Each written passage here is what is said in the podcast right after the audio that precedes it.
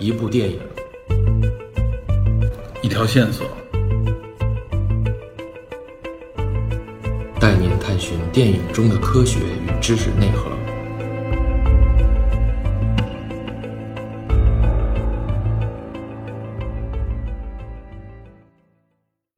Hello，大家好，欢迎收听本期的电影侦探，我是 Peter。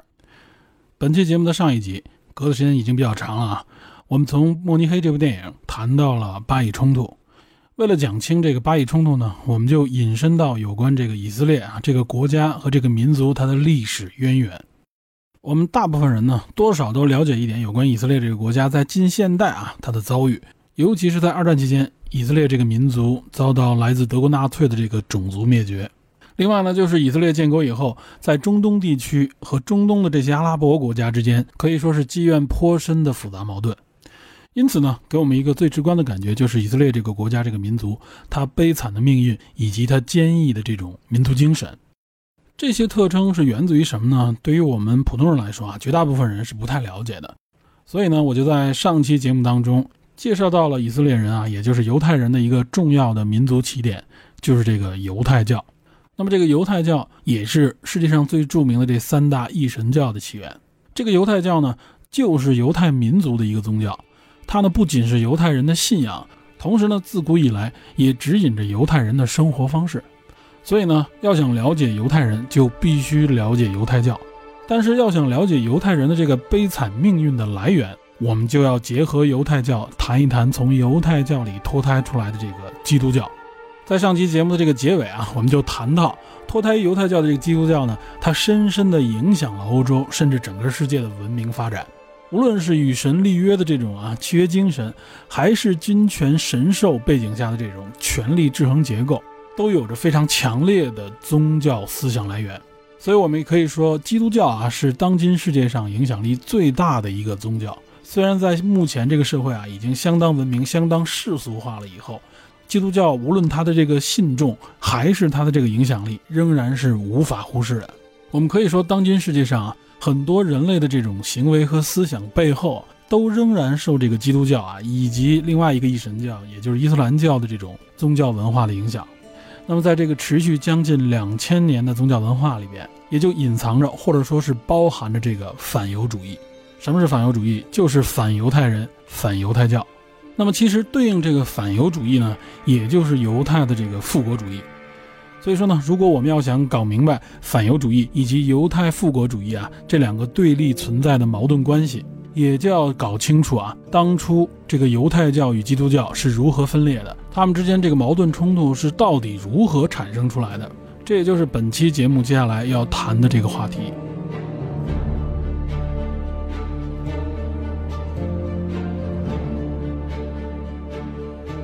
那么在正式进入这个话题之前呢，我还是要强调一下啊，因为我个人并不信教，所以呢，我也只能啊就宗教矛盾这个话题呢，提供一些我个人比较世俗的、肤浅的角度和看法。对于这三大一神教呢，我所能了解到的信息和内容可以说是非常皮毛的，因此呢，我是无法提供一个冲于宗教信仰之中的这个角度，所以我讲述的内容呢，很有可能和相关的宗教内容与宗教信仰当中有不符的地方。在这里呢，只能说是给大家提供一个参考而已，也是希望广大听友呢能够不吝赐教，并且给予指正。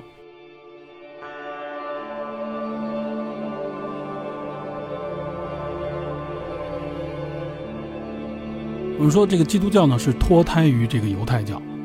在上一期节目里面，我们算是把这个犹太教的起源简单介绍了一下。基督教呢实际上是从犹太教内部产生出来的。首先，这个“基督”两字啊，这个名字它最早是源自于古希腊语。那么，这个希腊语的发音呢，叫做 Christos，在拉丁语里边叫做 Christos。那么，最早应该是十九世纪吧，有了中文的这个发音。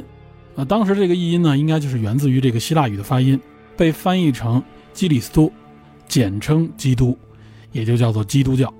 那么，这个基督它的意思是什么呢？它的原意呢，实际上叫做受膏者。这个瘦膏不是又瘦又高啊，而是接受的那个瘦，膏呢就是牙膏的那个膏。这个膏呢，应该就是一些油脂啊，有动物油脂，可能有植物油脂，加上一些香料所组成的一种膏油。那么所谓这个瘦膏者呢，实际上呢就是由祭司将这个油膏呢抹在一个人的头顶，因为那个时候啊，在当地也就是这个西亚的这个巴勒斯坦或者说是这个耶路撒冷的一个地区，因为它的气候呢非常的炎热干燥，所以呢祭司呢会把这个膏油抹在受膏者的头上，这实际象征的是一种地位，同时呢也代表是上天授予的，也就是说这个受膏者的身份非常的特别。他是上天或者说是上帝派遣下来带领人民的一个王者。那么这个受膏者，在希伯来文当中啊，也就是在犹太教的这个话语体系里边，就叫做弥赛亚。我不知道大家听到这个名字是不是觉得耳熟？这个弥赛亚的概念，也就是犹太教和基督教之间啊最大的一个区别，是这两个宗教，尤其是基督教针对犹太教所产生的这个冲突矛盾的根源。弥赛亚这个概念呢，对两个宗教都非常重要。那么，在犹太教这个信仰当中，弥赛亚呢，代表着犹太人在现实当中最终极的那个希望，他是一个重要的人物。那么，从广义上说，这个弥赛亚就代表是犹太人的救世主。那么，如果从狭义的角度来说啊，在犹太教内部，这个弥赛亚呢，他应该是大卫王的父系后裔，这个人将会成为犹太国王，他会呢聚集所有犹太人来到迦南这个地方，重建第三圣殿，建立一个千年的上帝之国。所以他呢，也是以色列国，就是犹太人的这个君王。迦南这个地方啊，就是现在以色列西岸和加沙，包括这个黎巴嫩和叙利亚沿海的这个地域，也就是沿着地中海东岸这么一个区域。在犹太教圣经里边啊，这个迦南，也就是这个上帝之国，被称作是流着奶和蜜的地方。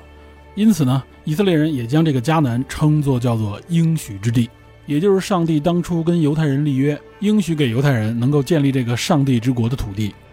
所以呢，犹太教认为啊，你犹太人一定要和上帝守这个约，只有你守住这个约，上帝呢才会让这个弥赛亚出现。那么弥赛亚一出现，也就意味着进入这个弥赛亚时代。在这个弥赛亚时代，以色列国将被复兴，同时也意味着上帝将会审判人类啊，审判犹太人之外的这些人类。因此，以色列人也自称为上帝的选民，也就是被上帝选中的这些民众啊，并不是选举的那个选民。这些概念呢非常重要，尤其大家要记住啊，在犹太教这个概念里边，上帝和谁立约是和犹太人立约，而不是和世界上的其他人。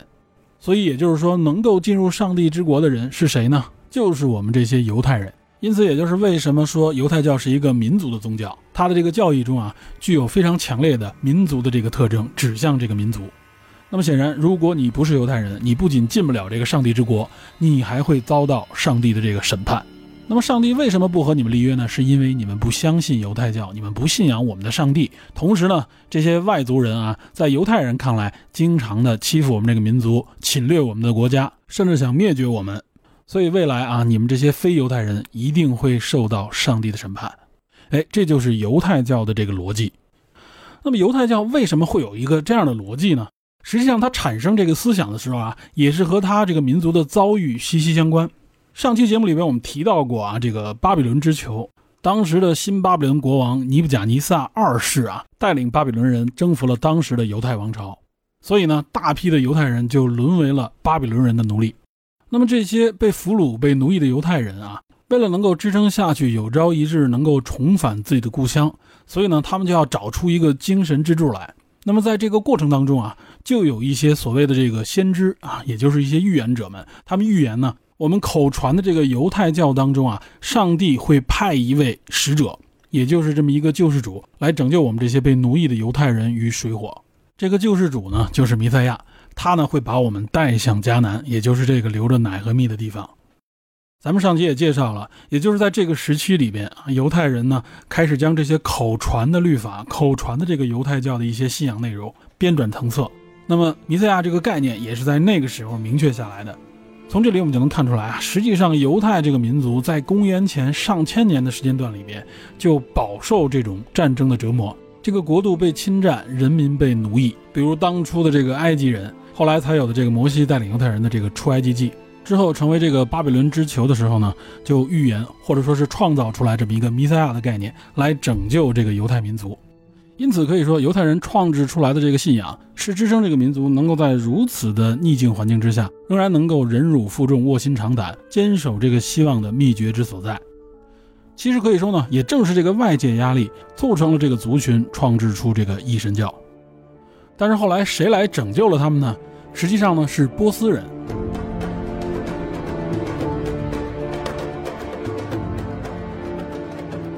当时波斯的国王居鲁士大帝，他等于是打败了这个巴比伦人，他对犹太人的这个政策就比较缓和，将这些犹太人就放回到他们的故土。所以在第二圣殿时期啊，当时的这个犹太人就认为这个波斯国王居鲁士大帝就是他们认为的弥赛亚。所以这里边还有一个概念，也就是这个弥赛亚他还不一定就是犹太人啊。当时的犹太人是这样认为的。那么回到祖国的这些犹太人呢，就重建了被巴比伦人摧毁的这个第一圣殿，也就是重建了这个圣殿，叫做第二圣殿。当然，这个第二圣殿的这个重建过程是非常长的，直到这个波斯的大流士时期才算是重建完成。后来，直到公元前十九年啊，这个时候呢，这个以色列地区已经被罗马人占领。此时呢，犹太这片地区啊，叫做罗马帝国的犹太行省。那么这个时候，在这片地区的这个大希律王啊，他实际上是从属于这个罗马帝国的一个从属王，他是当时犹太地区这个犹太人的一个王，他呢又扩建了这个第二圣殿，所以这个第二圣殿呢，在犹太教当中的地位也是非常崇高的。但是呢，随着时间的推移，犹太人发现呢，他们并没有真正进入什么所谓的上帝之国啊，并没有真正的达到那个终极愿望，比如后来又遭遇到这个罗马统治者等等。所以呢，从那个时候开始，犹太人对这个弥赛亚的定义就越来越靠近什么呢？这个末世论，也就是认为啊，这个真正的弥赛亚他出现的时候，一定是这个世界的末日啊，这叫末世论。但是这个世界末日是其他人的末日啊，不是我们犹太人的。犹太人呢将会享受这个千年的上帝之国，是这样的一个理论。所以自此呢，这个弥赛亚就定义在这个救世主啊，是在末世时代的这么一个救世主，他是未来才会出现的。那么其实这个概念也是很讨巧的，也就是呢，只要是犹太人遭遇到了不幸啊，哪怕是生活和缓了一段时间啊，有了和平时期，但是一旦再遭遇不幸，他们就可以认为啊，并没有出现弥赛亚。所以这个弥赛亚呢，也和这个末世论一样，它一直是一个未来时。那么其实也是在这个第二圣殿时期啊，犹太教当中就产生了这种弥赛亚主义啊，产生了很多各种各样的思想，也就产生了很多教派。那么后来，这个基督教呢，实际上也被人们认为啊，就是当时的一种犹太教当中的弥赛亚主义分支，所以呢，也可以被称之为弥赛亚派。这个后面呢，我们再做详细的介绍。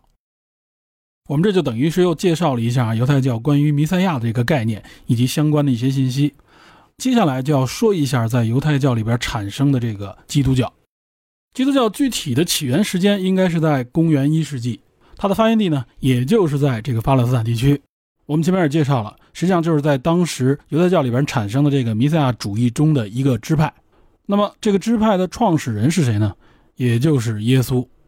基督教的圣经实际上是建立在犹太教圣经基础之上的，因此呢，他称这个犹太教圣经为旧约，自己后来新建的这部分内容呢，叫做圣经的新约。这也可以证明基督教不是一个从零开始创制的新的宗教。新约呢，一共有二十七卷，共分为五个部分。分别是福音书、使徒行传、保罗书信、普通书信和预言书，也叫做启示录。那么这里它主要的内容是什么呢？实际上它一直在围绕着耶稣来讲述，讲述的内容也就是耶稣的生平、他的事迹、他如何传播教义、传播福音。那么新约圣经实际上它所强调的主旨就是耶稣的生平、身份和他的地位。这个时候我们再思考一下。我们应该能够体会到啊，为什么基督教圣经它没有摒弃原来的这个犹太教圣经啊，在它这个基础上，然后呢去强调耶稣的这个特殊身份。此时，我相信你应该就明白了，这个特殊身份指的是什么？指的实际上就是这个弥赛亚。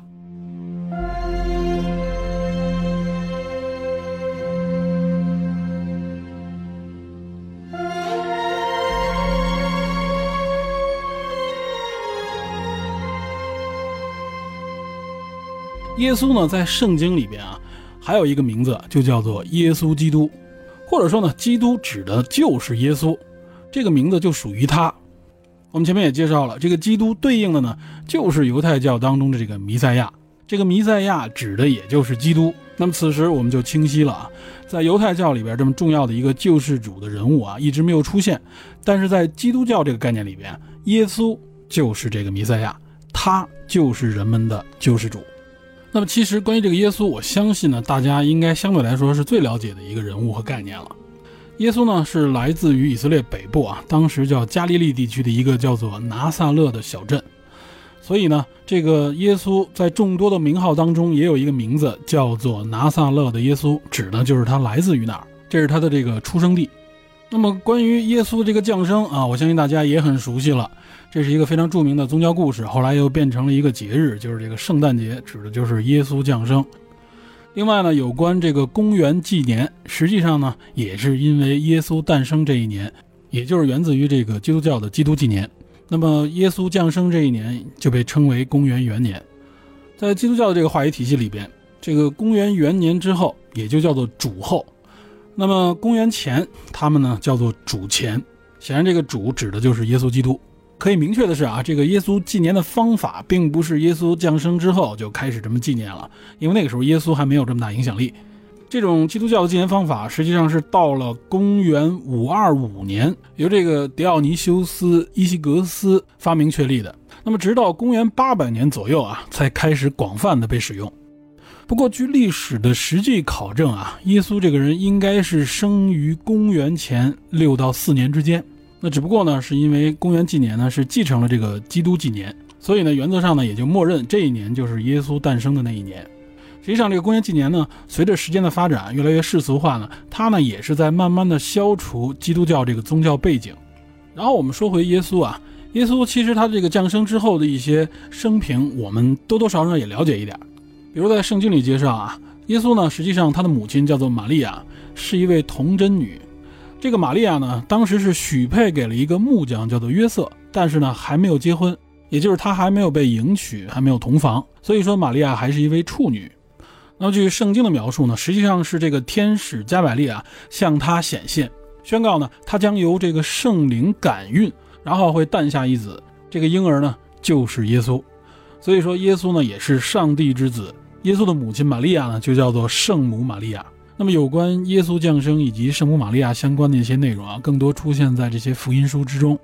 但是我可以说，之所以我们熟悉，并不是因为我们了解圣经，而是呢，其实西方的这些文艺创作啊，很多就是受到圣经的影响，从圣经的故事当中得到启发，创造出了各种各样的文艺作品。所以呢，它成为了一种文化，被我们大家所了解、所熟知。那么，另外呢，我们结合真实的历史，应该了解。耶稣降生的这个年代已经是罗马人统治的时期了。我们前面也介绍了啊，这个时候统治这片地区的啊，统治这个犹太行省的是一个大希律王，是由当时的罗马皇帝奥古斯都钦点的。所以在犹太行省在这片地区当中，他们信奉的这个信仰都是犹太教。那么耶稣从他的婴幼儿到成年啊这段时间里边，有关他成长的这些内容，在圣经的福音书里边介绍的非常少，更多的信息实际上是源自于他三十岁之后。也就是耶稣受洗之后呢，他开始传道。那么在圣经当中，在基督教的这个话语体系里边，耶稣他所传道的内容显然就是基督教相关的这些内容。而从犹太教的这个角度来说，他所传的呢，就应该是这个弥赛亚派，也可以被称为拿撒勒派，就是取自他这个地名。那么至于耶稣他所传播的这个拿撒勒派的教义之前，他属于这个犹太教里边的哪个宗派呢？目前实际上呢是没有定论的。从历史研究的这个角度来说啊，还有一些争议，因为在那个时代啊，实际上犹太教自己内部也是有很多宗派的。那么，尤其是后来人们常提的，也就是古犹太教的时候啊，它所谓的这个四大宗派，分别呢就是这个法利赛、撒都该、还有艾塞尼以及奋锐党。实际上，所谓的四大宗教派别啊，就是四个不同的势力。这个名字大多我们可能都不熟悉，但是有一个名字刚才听到了，就是这个法利赛。也就是上一期里边我们提到的啊，诘问耶稣的那个法利赛人。那么，如果对耶稣的故事稍微有所了解的话啊，我们也就知道，在基督教圣经的这个记录当中啊，后来迫害耶稣的就是这个法利赛人。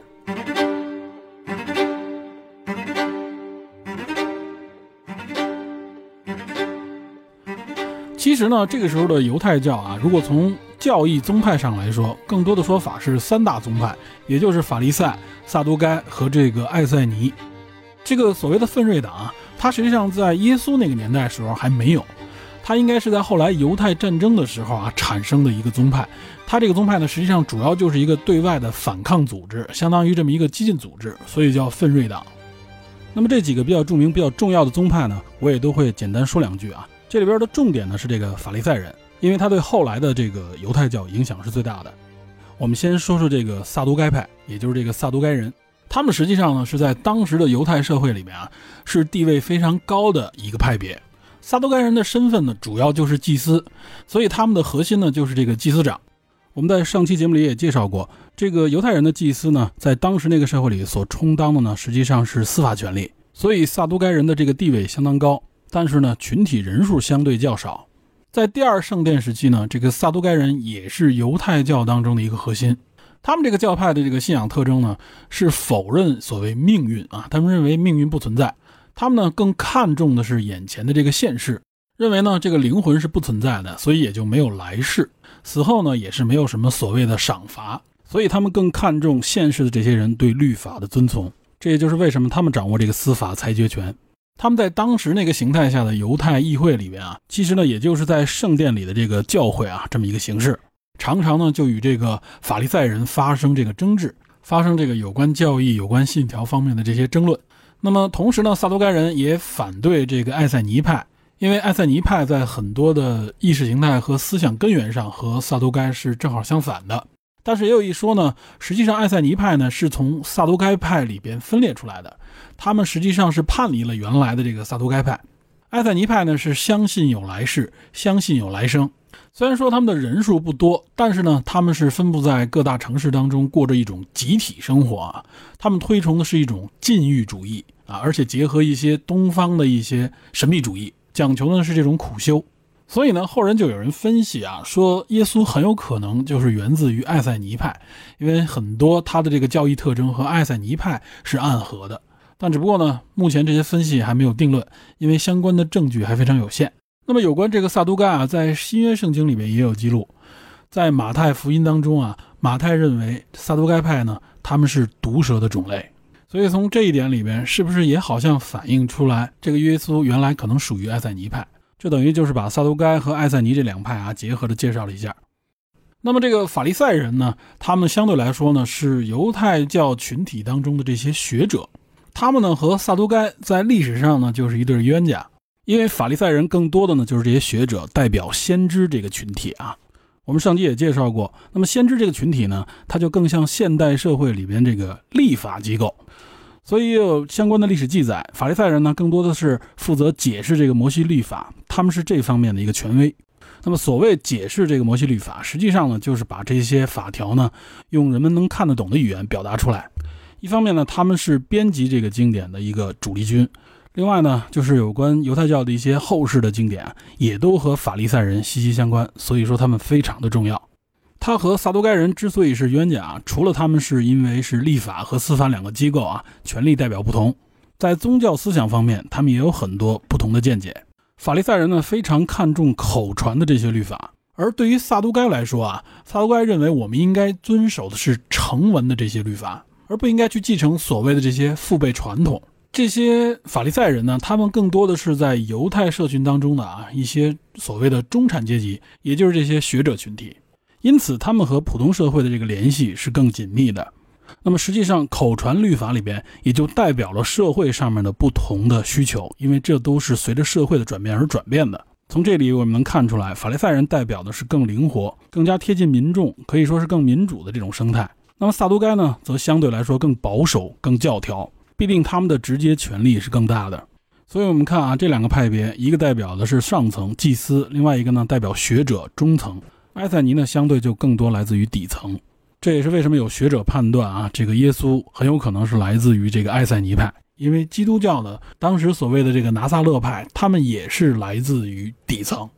但是在基督教的语境当中，法利赛人就不是这个样子了。法利赛人呢，更多的是代表是一种刻板保守啊，甚至有些教条的一个群体，他们呢是以严格信守摩西律法而著称。这前面我们介绍的这个法利赛人这种非信经、非教条的特征，就正好相反了。为什么会如此？后面我们还会解释。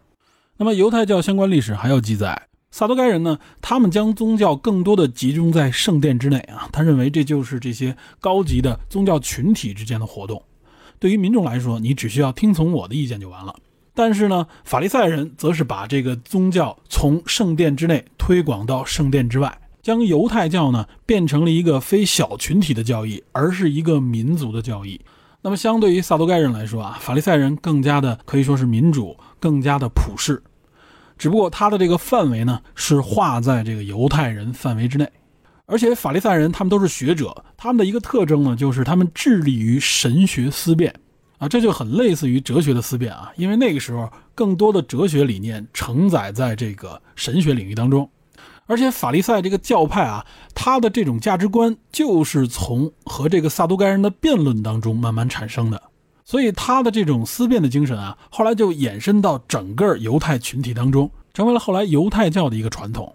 他们认为呢，犹太律法当中啊，很多的这个体系也是根据呢早前的这些先贤们、贤哲们啊，通过逻辑思辨和习俗的继承而建立起来的。他们认为呢，哪怕是在天上啊，也就是在神的领域里面，也会像在地面上一样研习律法的时候，甚至会辩驳同样的一些问题。口传律法就是法利赛人的一个特点。他们相信呢，圣经文本本身啊并不完整，很多内容呢也不能通过文本直接的去完全理解。他们觉得呢，有些律法是要通过研习以及这种相互的辩论，才能够不断推动获知和领悟。这个过程呢，实际上上帝也是参与其中的。所以他们呢是不反对对教义产生异议的人，他们认为这些异议者啊不是拒绝或者反对犹太教上帝的，也正是需要通过这种辩论和辩驳才可以荣耀上帝。那么这些思想呢，实际上都延续到后来的所谓这个拉比犹太教的核心思想之中。那么法利赛人实际上也是后来啊犹太教向后传播的一个起点。这个有关拉比犹太教呢，我们后边再做详细的解释。那我们再看一看基督教圣经里是如何记录的。比如说，在福音书当中，耶稣治愈这个瘫痪的人，而法利赛人呢视之为亵渎。耶稣呢宽恕了那些刁难他的人，这些刁难者呢有的可能亵渎了神灵，因为他们不信上帝。法利赛认为呢这是不能恕罪的啊，就是不可饶恕的。但是耶稣呢对这种看法也进行了反驳，所以慢慢的呢，法利赛人和耶稣之间就形成了一种啊不可调和的矛盾。这也就酿成了后来法利赛人迫害耶稣的一个原因，这都是圣经当中所表达出来的。那么至于法利赛人迫害耶稣，也就是大家很熟悉的另外一个圣经故事——耶稣受难。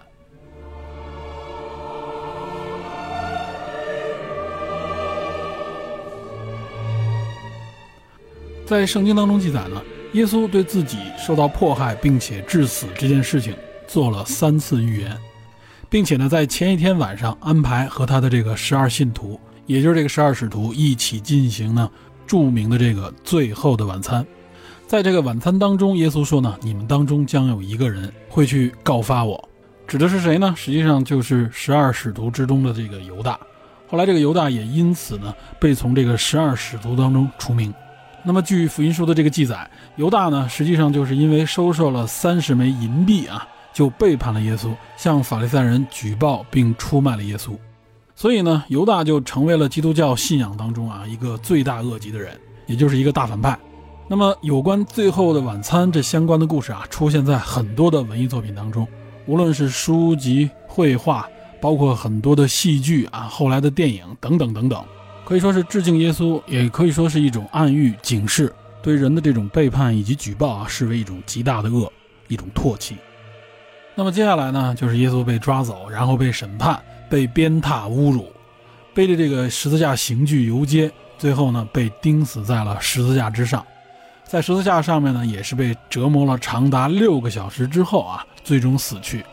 那这段内容呢，大家应该相对来说也比较熟悉了。和耶稣一起被行刑的呢，还有两个好像是匪徒，所以一共是三个十字架。这两个人的十字架立在耶稣十字架的两边。最后呢，为了确认他们有没有死去呢，实际上罗马士兵呢是打断了这两个人的腿。为什么要打断他们的腿呢？据说啊，钉在这个十字架上面，这种刑罚呢是非常残酷的。他是如何让这个人死去的呢？把手脚钉上十字架之后啊，实际上据说这个人在这个十字架之上，他如果想要正常的呼吸的话，他的腿部必须一直用力支撑这个身体。才能给这个胸部啊，给这个胸腔足够的这个空间去呼吸。所以呢，如果长时间这个人不死的话啊，这个行刑者就会打断他的腿，这样他就无法支撑他的身体，无法支撑这个身体之后，这个被行刑者实际上是在这个十字架之上窒息而死的。不过，关于这个说法，有人提出了质疑，甚至有人呢去模拟了实验这种啊所谓的绑在十字架上的酷刑，就想试一试是不是会造成人的窒息。据说有人试过之后发现呢，并不能造成这样的情况。所以呢，这些都是在传说之中，而而且这种钉在十字架上的这种酷刑呢，后来也慢慢的消失了。只不过在那个年代啊，尤其是在罗马统治时期，经常是为了镇压一些教派，尤其是镇压这个基督教教派的时候，采用的一种刑法，非常的残酷。然后呢，有一个情节啊，非常的著名，就是这个罗马士兵朗基努斯，他呢被上司要求要确认一下基督到底死没死，因为经过六个小时，基督这个时候已经死去了。另外两个那个匪徒呢，被打断腿之后才死去，他们呢就要打断基督的腿，但是看到基督好像已经死去了，这个时候朗基努斯呢就拿他的长矛刺向了这个十字架上耶稣的这个肋部，来确认他是不是死去。据圣经记载呢。刺完耶稣的肋部之后呢，从耶稣的身体里流出了血和水，啊，这好像也是一种神迹的展现。然后刺向耶稣的这支枪，这支矛就被后世称之为圣矛，啊，就成为了一个神器，也叫做朗基努斯之枪，啊，这个神器出现在很多文艺作品当中，比如我们熟悉的基诺里维斯在零几年啊，他主演的一部呃奇幻电影叫做《康斯坦丁》，在这部电影里边的开篇啊，就出现了这支朗基努斯之矛。这个撒旦之子呢，当时是附在一个墨西哥裔的人身上啊，他呢好像就是从一个棺材里边找到了这个朗基努斯之矛。当时啊，这个枪头就是这个矛包裹在一面纳粹党旗之中。这实际上呢是 DC 宇宙里边的一个设定啊，也就是这只矛呢被纳粹德国啊被希特勒所占为己有，所以呢才发动了邪恶的战争，也是在暗示希特勒实际上是撒旦之子。那么，另外大家更熟悉的一个设定啊，我估计可能相对来说，年轻人们更熟悉的一个设定，就是在《新世纪福音战士》里边啊，这个日本动画片里边也出现了这只矛，是一个非常厉害的啊，类似一个双刃戟一样的一个终极兵器啊，能够穿透这个 AT 立场，也被称作弑神之枪。那么这个兵器实际上都是源自于啊，这个耶稣受难里边这个朗基努斯之枪。那么关于耶稣受难的一些详细内容呢，大家也可以通过一些电影来了解。比如说，《勇敢的心》里边的梅尔吉布森啊，他就拍过一部《耶稣受难记》，是应该是在零四年上映的。还有马丁·希克塞斯在上个世纪八十年代就拍了一部啊，用同名小说改编的电影，叫做《基督的最后诱惑》。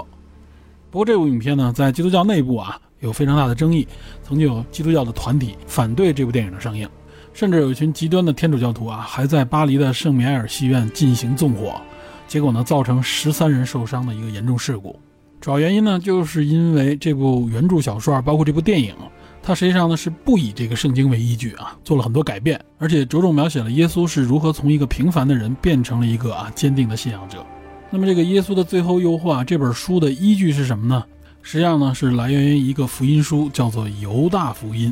也就是来记录这个当时的使徒犹大的。这个福音书里边的内容啊，可以说是颠覆了圣经里边的技术。等于实际上认为呢，犹大是这个最重要的一个使徒，他呢是接受到了啊耶稣的一个启示，认为呢实际上呢是利用这么一个告密的方式，来让这个耶稣从一个人格走回到神格，也就是你可以理解为啊这个犹大的告密呢实际上是受益于这个耶稣，这一切呢都在预言之中，犹大呢不得不按照这个预言去执行这个任务。但是显然，这个犹大福音呢一直是有争议，尤其是这个呃基督教内部啊称这个犹大福音为伪经，所以呢基督教正统是不承认这个犹大福音的。我们在这里边呢也是只是提供这么一个信息。那在耶稣受难之后啊，在三日之后，耶稣复活，并且向他的门徒们传播这个来自天国的福音，并告诉他们啊不要再向犹太人中间去传播福音了，要向这个外邦人啊传播福音。这个外邦人指的是谁呢？也就是罗马人、埃及人、希腊人等等等等，就是在当时的语言环境里边，犹太教之外的这些世界上的人们。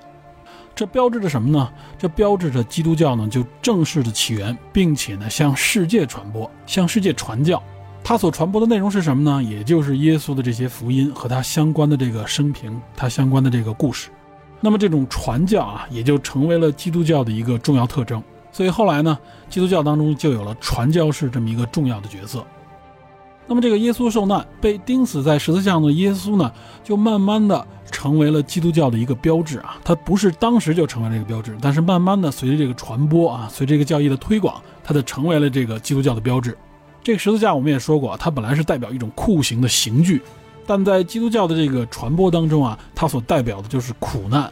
这个苦难是什么呢？是耶稣替人类所承担的这个苦难，也就是耶稣呢不惜牺牲自己来救赎人类。从而呢，向世间的人类传播这个上帝的福音，这呢也被塑造成啊，基督教和这个犹太教当中啊另外一个非常重要的区别。至少这个区别呢，是从基督教角度来说是非常明确的。这个区别是什么呢？也就是基督教呢是代表的是一种啊耶稣受难一种救赎精神，他传播给世界、传播给教徒的是什么呢？是福音，是爱，是耶稣承担下来这种罪责。所以这也就是为什么基督教里边耶稣呢是不强调这些律法的，他呢反而呢会有强调的就是一种爱，一种博爱。这种博爱到了什么程度呢？甚至到了那种啊去爱你的敌人，爱仇恨你的那些人。其中有一句著名的话就是说什么呢？如果有一个人打了你的左脸，那么你这个时候不应该去反抗，而反而是应该迎上你的右脸，让他继续去打。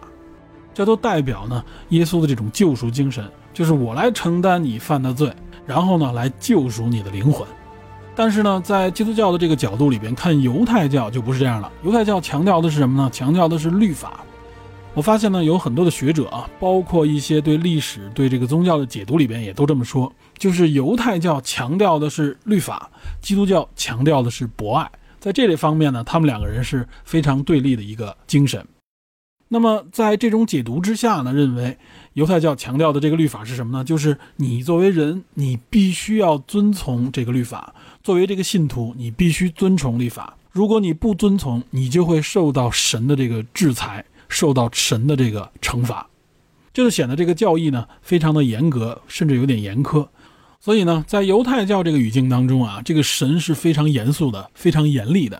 但在基督教的这个角度里边，神呢是非常慈爱的。耶稣承担了所有的罪与罚。然后呢，救赎的是每一个人，这实际上也是为了什么呢？为了向外传播，向所谓的外邦人传播这个教义的时候，让这个教义更具有什么呢？也就是包容性。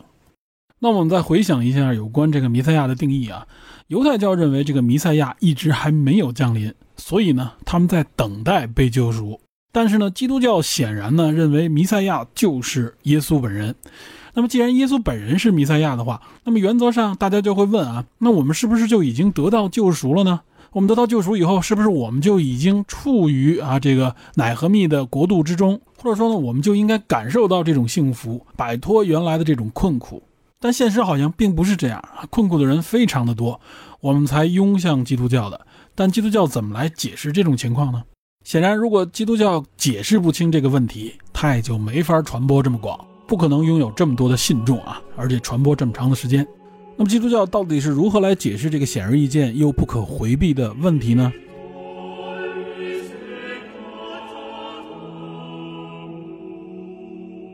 那么基督教的这个解释呢，可以说非常的巧妙，而且也完完全全符合他的这个教义。耶稣就是弥赛亚，这一点没有任何问题。但是基督教强调啊，这个所谓的天国，这个上帝之国在哪儿呢？是在人们死去之后啊，这个灵魂归宿的地方，也就是我们的现世啊，我们的肉身所承担的呢，就是这个罪与罚的内容。我们只要来到人世间，我们就带着什么呢？带着原罪。这个原罪是从哪儿来的呢？就是当初亚当和夏娃啊。他们违背了神的约定，吃了禁果，所以他们身上有原罪。我们呢，只要是成为人，降生在这个世界里边，我们就带着这个原罪。这个原罪你是摆脱不掉的啊！不能因为你做善事、做好事啊，你就可以修正这个原罪，没戏。所以呢，我们今生啊，我们生活在世间，我们就是来接受这种惩罚的。我们就是来体会这种违背了神的约定的这种惩罚。那么耶稣呢，是最大限度的将这种惩罚承担在自己的身上，而且呢，并以自身给大家做了表率，是什么呢？你怎样才能去这个上帝之城、上帝之国呢？就是你的肉身死去，你的灵魂将迎来上帝之城，也就是你将上天堂。这也就是今生受苦，那么身后进入天堂。这个概念呢，可以说是非常巧妙。我们不能从信仰内部来说，我们只能从外部来说。我们从客观的角度来理解的话，那么有关天国的这个信仰，它起码是不可证伪的，就是你没法证明灵魂到底存不存在，灵魂到底能不能够进入天堂，那都是你死后的事情。那么你活着的时候，你所能感受到的，更多的呢，就是因为原罪所产生的这种啊对人的惩罚。这一点啊，就和犹太教有了一个本质的区别。犹太教所等的这个弥赛亚，也就是说呢，我们总有一天弥赛亚会降临到人间，他就直接带我们犹太人，我们上帝的选民进入这个上帝之城。那么不是上帝选民的人，你们就将接受上帝的惩罚。所以呢，犹太教维系这个理论信仰的根源是什么呢？也就是呢，如果我们还没有进入这个上帝之国，就是因为弥赛亚还未降临。没有降临，我们就要虔诚的等待，我们就要遵守当时摩西和神所签订的这个律法。只有越遵守这个律法，才能够等来这个弥赛亚。所以犹太教呢是绝不承认耶稣就是弥赛亚。因此，基督教和犹太教啊，对耶稣是不是弥赛亚以及后边的一系列的解释，就产生了根本的区别以及冲突。再看啊，基督教对犹太教圣经的这个解释，为什么叫旧约呢？也就是呢，神当初呢是和犹太人立约。但是因为耶稣的这个出现啊，因为他是弥赛亚，他出现以后，他带领的不是犹太人了，而是全世界的人回归这个上帝之国，所以呢，他呢等于是和原来的约定有了变化，因此他要和神签订一个新的约定，也就是在基督教看来，犹太教那个时候的那个是个旧约，或者说那个约定已经废弃，那么我耶稣出现之后呢，我和神签了一个新的约定。这个新的约定呢，就能容纳更多的信徒。你们放心啊，你们不是犹太人也没关系，你们都可以和上帝立约，只要你皈依我基督教。这样一来呢，基督教内部就形成了他的这么一个神学的信仰的这么一个逻辑闭环。首先呢，他不能够抛弃犹太教啊，因为抛弃犹太教，那前半段那一块他说不清楚，很多东西他要重新建立。所以他不需要抛弃，他只需要将前一段做一个总结，然后承上启下，由耶稣转为新约，这样呢也就顺理成章的能够吸纳更多的信徒，并且呢将教义进行新的这种解释和修正。其实这里边还有一个概念啊，也就是耶稣本人，他呢实际上就是一个神格的这么一个角色，他就代表神，所以叫上帝之子嘛。在三位一体里边，他实际上是圣子。那么，耶稣最终之所以成为神啊，并不是原来他肉身的那个形象，而是他死后啊又再复活，最后呢进入天国，他呢就成为了人与神之间的这么一个桥梁啊。实际上，他就代表上帝，代表神。因为摩西的这个实际还在，所以呢就不能直接说啊，他这个形象就代表了上帝。但是呢，他存在的意义代表了神，所以耶稣所传播的是上帝的福音啊，并不是他自己。这样一来呢，我们就进一步的明确了犹太教与基督教之间的这个区别，以及他们这个内部矛盾是如何产生的啊，这个根源纠结在哪里？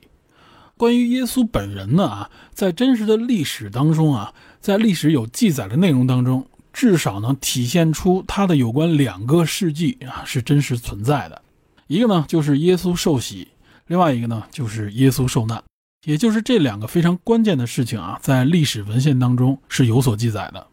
那么后来的这个所谓十二使徒啊，也就是他的这些信众，他的这些信徒们所传播的呢，除了神的这个福音之外呢，也就是强调耶稣的这个生平、他的经历以及他的这个身份和地位。这其中呢，我们前面介绍了十二使徒之中的这个犹大呢被剔除了，因为他是背叛嘛，所以他被剔除。填补他这个位置呢是马提亚。呃，但其实呢，对于基督教的这个建立和传播啊，公认贡献最大的。却不在这个十二使徒之内啊，并不是这十二使徒，他们的作用啊没有另外一个人大。这个人是谁呢？这个人被奉为啊是外邦人的使徒，也就是向外邦人传播基督教的，实际上是这个使徒做到的啊，是从他开始的。同时呢，这个人也被基督教的这些历史学家们啊，甚至包括历史的研究学者们认为是公认的啊，早期基督教贡献最大的一个使徒。我个人认为，即使有耶稣，但没有他，也就不会有今天的基督教。甚至有人认为啊，他才是基督教真正的一个创始人啊！这个人是谁？这个人就是使徒保罗。